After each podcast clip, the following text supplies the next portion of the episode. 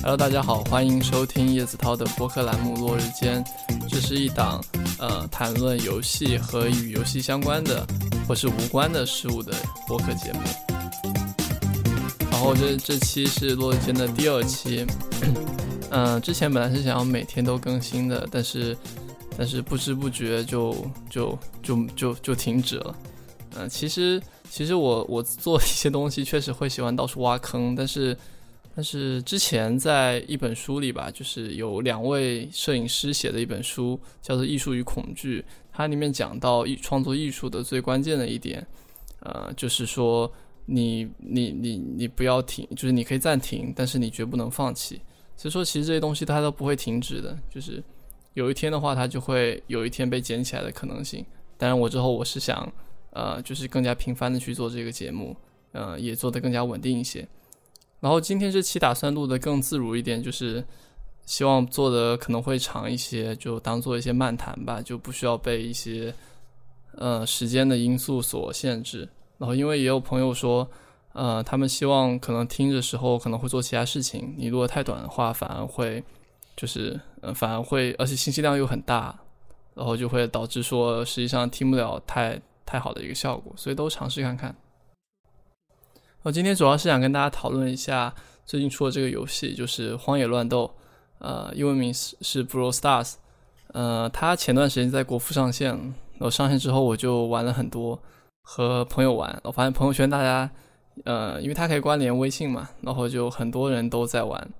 前几天刚好和一个很好的一个朋友，就是兔四网友，然后跟他拿了，还有呃，就是大伟老师拿了锦标赛的十五胜。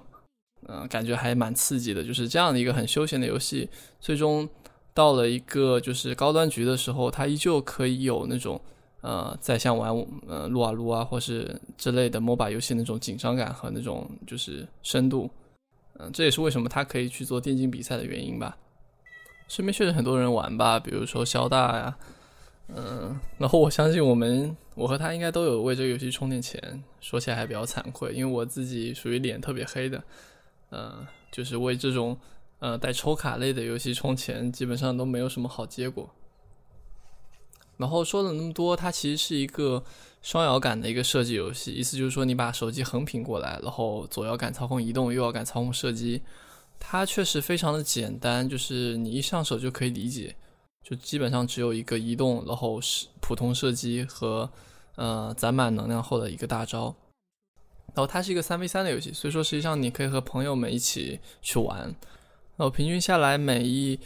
盘大概只有呃三分钟不到，甚至有些盘在一分钟就可以结束掉。然后这个作品呢，Supercell 公司它测试和修改的非常之久，然后在国服也是大概在外服三年过后才正式上线。呃，当时在外服的时候很有趣，就就是这个整个游戏它是竖屏的。然后，并且它的移动是采用点击移动，然后加上拖动拖动来进行射击，最后还是嗯向的可能更广大和更便捷的一个操作妥协，所以改成了横屏。当然，这个修改我觉得他们肯定有很详实的一个数据支撑，才能做出这样的决策吧。嗯，关于这个游戏的局内战斗呢，我三年前就写过一篇文章，叫做。呃，荒野乱斗的反马太效应，然后具体我就不展开，大家可以去搜一下。我大概谈完了这个游戏呢，我想主要谈谈这个游戏背后的公司，就是 Supercell，啊，翻译成中文就是超级细胞公司。然后以下的观点大部分来自于自己的理解，然后以及他们前段时间发布的十周年的报告，以及一个 GDC 的一个演讲。呃，叫做 cell structure，就是细胞结构。Supercell 是如何颠覆传统的组织架构的？呃，Supercell 公司到今年确实已经十周年了。然后它出过了类似像《部落冲突》《卡通农场》《海岛奇兵》《皇室战争》呃和《荒野乱斗》，就是这样脍炙人口，然后风靡全球，有非常非常惊人的商业成绩的作品。呃，我今天主要讲提到的，主要会可能会用自己玩的多一点的这个《皇室战争》和《荒野乱斗》来谈论它。那其实这样一个公司呢，大家都非常羡慕。嗯，我觉得不仅仅是因为它做出的游戏确实挺好玩的，然后很休闲、很轻度，在手机上面，但是又嗯充满了变化。他的美术设计也特别有趣，就是有周围有个朋友，他就特别特别喜欢他的，就是因为特别喜欢他的美术，所以就往里面充了很多钱，玩了很久。大家我觉得最羡慕的还是他的一个利润率，以及他们的公司文化。就他们只有三百个人，但是他们的产品利润率却有数十亿美元，所以说这是一件很夸张的一个事情。嗯，但在我看来，就是他们的这种。商业模式，他们决定了他们要去做的游游戏类型，嗯，是这样说，就是说他在里面在 Supercell 做游戏的呢，就是他基本上没有什么限制，唯一的限制，唯一的框架就是说，他们想要做出人们可以玩很多年，并且会有很多人就受众十分广泛的游戏，这是他们唯一的框架和标准。这一个做法在他的十年报告开头被表述为无限游戏。嗯，这个无限游戏就是 The Infinity Game。他在这边谈论的不是呃哲学家 James Cast 的那个无限游戏，那个嗯，不过这个无限游戏我之后会讲。他们讨论是一个，我去查了一下，是一个著名的营销顾问叫 Simon Sinek，他讲的无限游戏，他大概是这样定义的：他认为像是足球或者是象棋。这种玩家是已知的规则是固定的，然后结束点是清晰的，输输和赢都非常好去定义的，这种东西叫做有限游戏。但是像是商业战场，或者说是嗯政界，或是生命他自己，那嗯玩家他来了又走，规则会变，然后他并没有一个确切的结束的一个点，然后也没有所谓的一直会赢的或是输的人，啊，只有说你更靠前，你还更靠后一些。的区别，他认为这样的叫做无限游戏，所以他们是希望，所以实际上，嗯，他们团队在测试和测试游戏的时候，他们首先考虑的就是玩家他持续去玩这个游戏的时间，就是他们可以归纳为就是留存、留存、留存，就是你一定要看到你的游戏是否能够提供给玩家数数年的这样的一个游玩时长。呃，他们好像做了很多个作品，就是就是仅仅是因为说他们就就不是那种能让玩家玩上很多年的作品，所以他们就把它给砍掉了。那么从这点无限游戏出发呢，就我自己个人认为，这个是他们整个公司的一个核心，就是基于这样的一个商业模式或是这样一个选型的话，他们实际上所能做的游戏类型其实是很有限的。呃，我我自己认为他们只能做那种很轻度的。多人 PVP 游戏，就因为他们不可能去做一个类似像主机或是在电子 PC 上的这样一个单机游戏，因为这样的单机游戏它提供的是有限的内容量，它会被很快的时间被消耗掉。那消耗掉之后，它就只能一次性的去进行一部分的盈利，而不能持续不断的为它造去创造财富。然后他们公司呢，实际上在零三年，就是当时还是不是 Supercell 时候，他们就已经把目光聚焦在了手机游戏上。呃，确实，手机游戏确实是现在受众最最广，然后最能够让大家找到一个入口，也最有碎片化时间去体验的一个呃平台。这其实对我来讲，就是我自己的有限认知来讲，我觉得，嗯，Supercell 的游戏推出，就它每次推出新的游戏，我都觉得，虽然它不能带来类似像嗯像抽卡付费或是那种 Battle Pass 战令这样的一些。整体整个游戏行业巨大的付费革命，但是他们每一个作品在他们自己的商业化上面都会有非常有想法。就我自己认为，他们所构造的这种呃有点休闲的轻竞技的模式，是一个非常恐怖的盈利机器。嗯，我接下去讲的东西可能会比较专业，或是不是那么好理解。呃，那我尽量讲一下。就在我看来，我认为它。因为它大部分游戏都是全球同服的，它把所有的人都聚集在一起，然后给它排一个很长的一个天梯，然后它会让玩的久的人去和玩的久的人去玩，然后升得级升得高的人去和升级高的人去玩，然后每你每在一个分段的时候，他就会去给你匹配一些数值和你技术相对平衡的一批人，然后在这样一个每三分钟的一个战斗里面，你你其实不会特别去计较说，呃，他到底。比你多充了多少钱？他数值碾压了你多少？那你自己呢？就算就 就算你真的很菜，你从头到尾玩这个游戏，你就从来就没有用大脑思考过去，没有想过，但是你依旧可以靠着你的一些数值，呃，靠着你就是坚持不断的玩这个游戏，你就会得到一些数值上的或是一些排位分上的提升。所以他在这种相对公平和这种成长感的上的把握，简直我觉得非常天才。我再举个例子，比如说之前皇室战争的那个开宝箱，就嗯，他让你打四个宝箱，那这四个宝箱呢，你每每隔三小时你就上去点一下，那每点一下你又发现，哎，我又有新的一个任务，又可以再玩。其实他。他会很聪明，他会去限制你一次单次玩的次数，然后当你单次玩的次数，你他觉得呃你可以了，你可以休息了，然后你就你你就休息，但是你又会心痒痒的，偶尔你又想打开再玩一把，然后再去获得他的一个奖励。嗯，当然这些很天才的外围设计和商业设计呢，他们会需要有一个多人多人的玩法去支撑它的这套外围的商业体系。而这个多人玩法，它不仅仅是需要它是一个更为创新的一个玩法，但是它本身它一定是要和这样一个商业选型是匹配的。也就是说，是它这个还是那句话，就是是它这个商业模式决定了它可能需要这样的一个玩法。那我自己总结下来，大概可能有这么几点，就可能比较幼稚，大家不要呃嘲笑。第一个就是它的单局时间很短，单局时间短就它能够控制你，让你整体对这个单局的投入。嗯，不会那么强，然后你失败的时候也不会觉得特别的难过，你可以立刻开启下一局，它可以被夹杂在很多的生活碎片中去进行，啊，这点其实蛮重要的。然后第二点就是它很简单上手，但是它很难精通，呃，这点上来说的话，我觉得简单上手其实还有另一个意思，就是它必须要符合直觉，嗯，就像 C R，它就是你点一张卡往上面放一个兵。像这种就是很简单的事情，它不需要考虑很多抽象的东西。然后它里面，呃，C R 的那个皇室战争里面的兵种设计，就是那小骷髅啊，那些大胖子，他们他们设计确实很很讲究。就是你看着它的外形，你就能知道他们是干嘛的。嗯，他不会告诉你，因为你这个数值比他高，所以你打不过，而是说，你看一堆小骷髅围着一个大胖子打，你就很天然的认，嗯，就是知道，根据兰切。呃，兰斯洛特方程组，你就知道很多人围着一个人打，那个被围着的人他可能会受到很多的伤害。嗯，所以我觉得简单上手，但是他很，他他我刚说到他难于精通，是为了说他会提供一个足够深的一个深度，能让玩家反复的去玩，而不会轻易的找到最优解。但是它的，我认为它也很重要，就它节奏上限是可控的。呃，这点比较微妙，就是说它并不像比如说撸啊撸或者是是 DOTA。如果你特别特别擅长，或者俄罗斯方块，就如果你特别擅长这个游戏的话，你可以像割草一样去把一些新人打的就七零八落的，啊，你可能这个英雄在你手上就玩的像花一样，然后，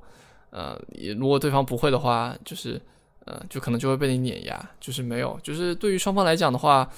都很清清楚，就好像 B 亚 B 呃，就好像 B S，他们双方都只有一个英雄，然后都走得很慢。就是你就算是很新手，呃，你还是能够看清楚敌人正在慢慢走向你，就对方的每一步的一个决策，你都很清晰能能够看在看在眼中，并且你也知道，哦，这也是你可以做到的事情，它并不是一件，嗯，它并不是一件特别难的事情，不然你就会望而却步，你就觉得，哦，那不是我应该玩的游戏。但也就是因为这样，所以他们实际上，呃，在这里面，它的一个技技术深度呢，实际上被进入到，比如说像是心理博弈的层面。就比如说我开了两枪，那对方知道我开了两枪之后，他可能就敢上来拼，就是留在一些这样的一个选择上面的，呃，所以说其实很微妙。虽然它看上去感觉人和人差距并不多，但实际上在一些很细微的之处会有很多细节的操作。所以说它非它具有丰富的博弈的一个度量，嗯，然后再一点就是说它会有多角色，这点的话我觉得是一定要有，这样它才可以做升级，才可以做养成。这个类比成类比，在皇室战争就是它的很多张卡牌，那么在 B.S 就是这个，嗯，这个荒野乱斗里面就是它的不同英雄。然后还有一点，就它交互是符合手机的。嗯，之前听他的一个听一个 G.D.C 的演讲，他们说之前在做那个呃农场的时候，就是他有一个收割嗯牧场呃收割庄稼的一个操作，他一定要让玩家。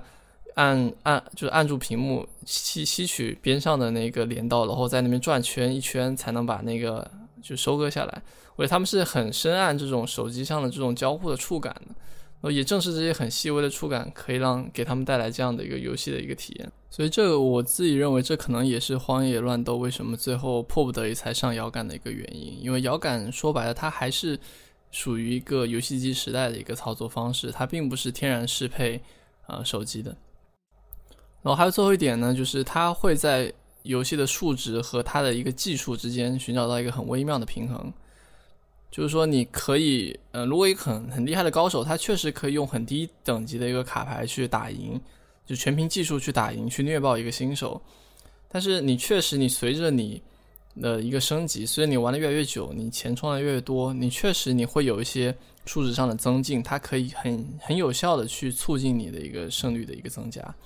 所以我觉得类似有这些。嗯，肯定还有更多啊，但是我觉得这些要素可能是我认为它需要去寻找的一个多人玩法的模子，呃，只有这样的一个丰富带丰富博弈，但是又简单又有深度，但是又有上限的一个玩法模子，才能撑得起它这样外围的一整套的一个商业系统和全球，呃，就是数亿玩家的一个循环和它在里面持续游玩的一个动力。然后我们从《荒野乱斗》讲到这家公司和它的无限游戏的这样一个商业理念，再去随便讲了看看，说它这商业理理念需要需要一个怎么样的一个玩法，而这个寻找这个玩法是件很难的事情。好了，我们接下来就来思考一下，是什么样的一个土壤，什么样的一个公司文化，它可以催生出这样的一个玩法的出现和这样的一个商业的一个成功吧。呃，Supercell 为什么它要 Supercell 呢？嗯，其实从这个名字就可以，嗯，抓到这个公司的一个特别核心的一个点，就是它不同于一般公司的一个组织架构模式。一般公司的组织架构是金字塔式的，就塔尖有个 CEO，然后他会管理不同的很多团队，团队每周每月会通过一些会议去，呃，去去去受到这些 CEO 的一些监督，然后他们会就定期来裁定这些团队他们要做什么，他们要怎么做。但是呢，Supercell 他们是倒三倒金字塔式的，呃，以他们的比例就是一个 CEO 是整个公司的最底层，然后在 CEO 上面才是团队，就是 CEO 他会服务这些团队，然后每个团队实际上都有非常独立的一个自主决定的权利，他们可以完全可以自己决定这个自己的项目是要砍掉还是不砍掉，所以说他们认为这样像这样的团队，实际上每个团队它就已经不是团队，它就是自己一个细胞。所以说，在这整个细胞，呃，他们整个囊括的一个囊括这些细胞的实体，就叫做 supercell 超级细胞。就很多外界会对 supercell 它有一些错误理解，呃，比如说他们认为它是一个小小的快乐家庭，他们从来不关心，呃，就是项目的成果，但其实并不是的。就他们刚刚说过，他们的标准就是一定要做出人们可以玩很多年、受众非常广泛的游戏。所以，除了他们团队是否决定，呃，这个游戏还能是否做下去之外，他们有一个重要的标准，就是玩家数据。他们所有的游戏在上线时候都会经过测试，这个测试的标准会直接决定他们要不要把这个游戏继续做下去。然后他们就是他们团队是独立的，然后但是团队很小，然后他们有非常透明的一个信息系统，所以导致的后果就是他们所有团队都非常拼命。嗯，就是拼命到这个 CEO 他说他们天天要想办法做很多这样之类减压的活动来给他们减，就减压。那其实说这么多组织架构，其实那个 CEO 在这那五十分钟演讲里，他最最强调的就是说，其实真正让这个可以做出这些很好的游戏的，并不是呃这些呃，并不是这种文化，也不是这个组织架构，也不是具体的这些人才，而是说是团队。他这点会有点像，我觉得有点像奈飞，就是他们特别重视，呃，就是吸收一些很成熟的业内非常厉害的一些人，然后但是他们没有 HR，就是他们希望团队自己去寻找自己需要的人才，然后自己去和这些人才做磨合。就说白就是他给这个团队绝对的自由，但这团队也相应的他要负起绝对的责任。他们找到了这样一个团队，他们之后做的就是很简单，就直接全全全全部的无条件的相信这个团队就够了。这个团队相信他，这个团队他能够做出呃符合他们自己的一个价值的判断，他可以突破这些规则。我相信这些团队能够找到能比一个统一管理人才库的一个 HR 能找到更适合自己的呃一些团队成员。然后所以呢，就在这样的一个环境下面，然后他们能够制造出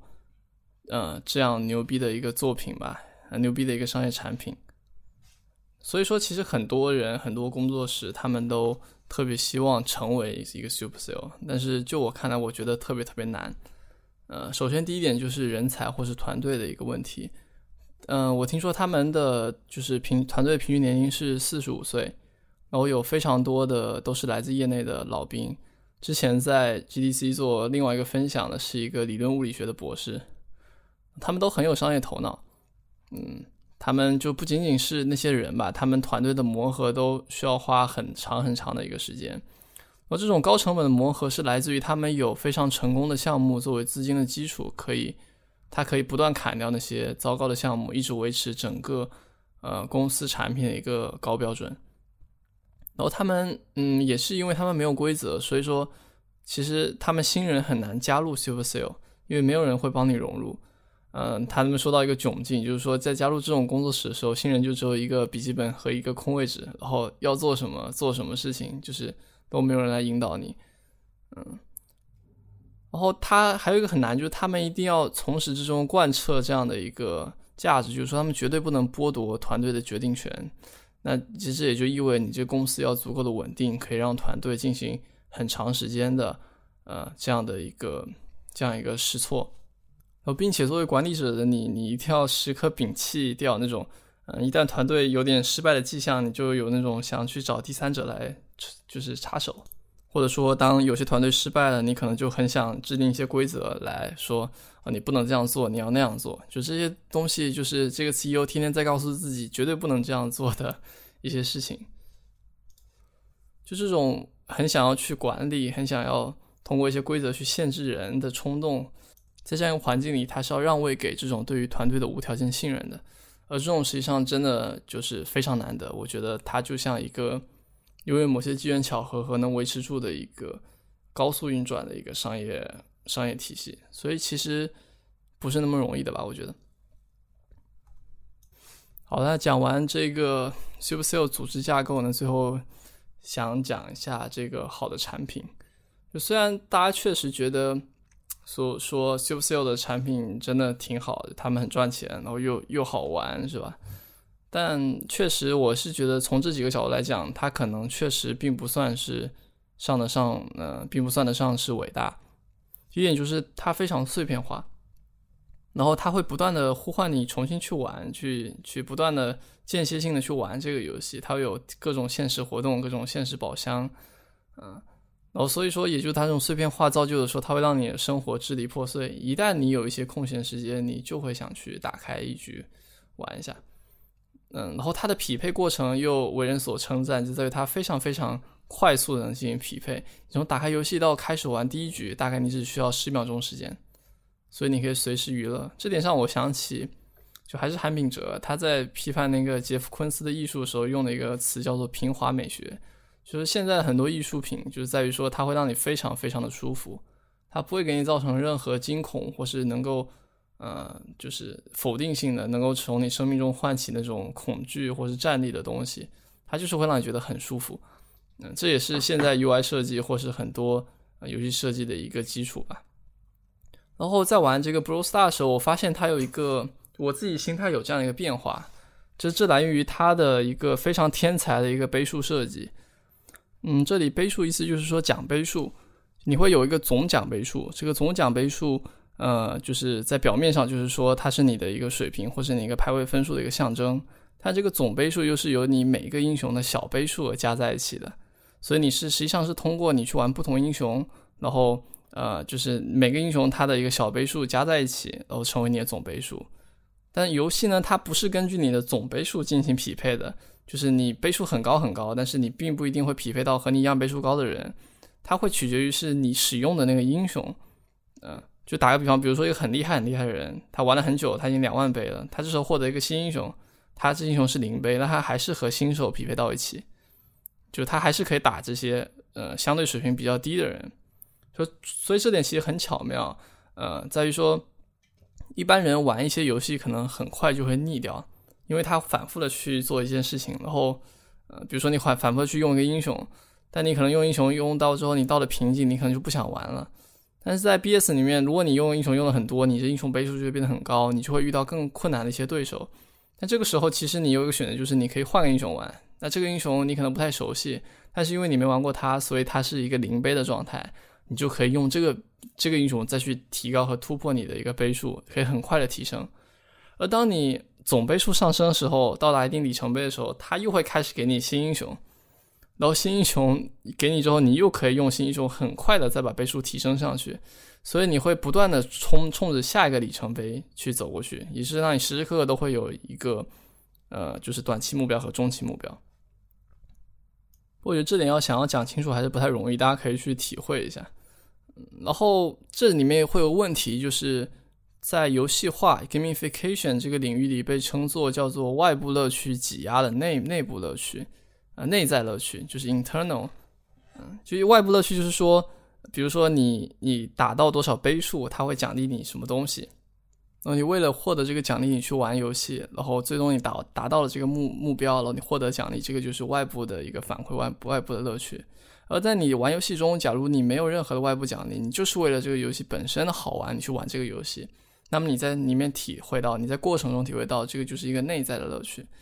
而事实证明说，实验证明说，当一个东西它外部施加太多的。奖励或是乐趣的时候，他就会把内部的内在中乐趣给挤压掉。就像你一直为了钱去写作，可能他你最后写就享受写作本身，他远远没就是他就他就他就失去那个那个味道了。你就不会享受写作本身，而是你会想着说我写完之后会有钱。这个就是所以说在游戏里面，它有大量这样一个外部乐趣在天梯的在你那个里程碑上面。所以，其实上玩到后面，你可能就只是为了获得一个新的英雄，或是冲击一个新的杯数，获得一个阶段性的奖励，你去玩，而不是为了这个游戏本身就去玩的。所以，我觉得 Supercell 的游戏，它像是它会找给你找一本书，这本书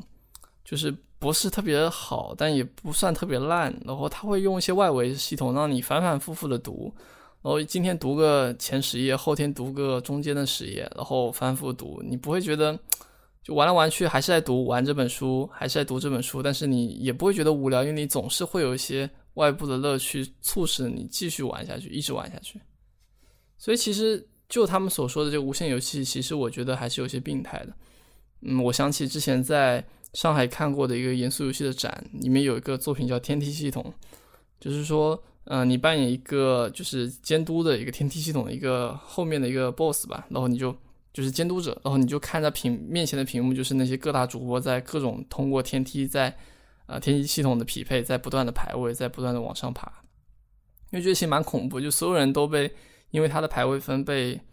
被坐落在这样的一个系统上面，然后他们不断的在往上争夺这样一个名次。呃，我觉得这其实上就像一个巨大的跑道，让所有人在那边反复的追赶，本核心还是有点病态的吧。然后他这边所说的这样的一个。无无限游戏，它并不是我说的那个 James Cars，他有本书叫做《有限和无限的游戏》，里面所说的那种境界更高的。他因为他没有所谓胜负，也没有所谓比较和权威，呃，就他认为 James Cars 认为他的无限游戏在于说惊奇和天才，就在于它一种本质上的一种多样性和内部的差异性。呃，这关于这本书，我有很早以前有写过一篇文章，嗯，叫做我知道我在玩玩游戏，所以我不相信。嗯，我记得我四年前，四年前我写过一篇叫做《如何拯救沉迷于守望先锋的少年》吧。嗯，然后当时就是对于这样东西，就是过程乐趣和排位乐趣的一个反思，还是蛮有趣的。有空可以后续再写一篇，就是他四年后的一个后续。不过，其实我觉得这类多人游戏的核心，其实和它最大的意义，就是在于还是要和朋友玩，和朋友一起玩的时候，就是你和他人之间这种。多样性的配合，这种协同合作的感觉，它会冲淡不少这种就是纯粹比较性的，或是这种排位分数性的这种嗯糟糕的部分吧。我觉得，就是有些糟糕的游戏，或是一些游戏，并不是因为它本质上糟糕，而是或许人们总是可以找到一些批判性的玩法，或是找到一些更有创造性的玩法去接受它们。好，那不知不觉好像也录了挺长，居然录了快有三十分钟。那么今天的这个播客就到这里结束吧。呃，如果你有什么想法，可以给我留言。然后我也攒够了三期播客，应该是可以发布在类似小宇宙或是其他 podcast 的这样一些呃播客平台上面。应该到时候大家就可以用泛用型的播客客户端去收听了。好，那么如果你对这个播客有什么想法，或是有什么之后想要听的一些主题，你都可以给我留言。然后欢迎大家和我一起。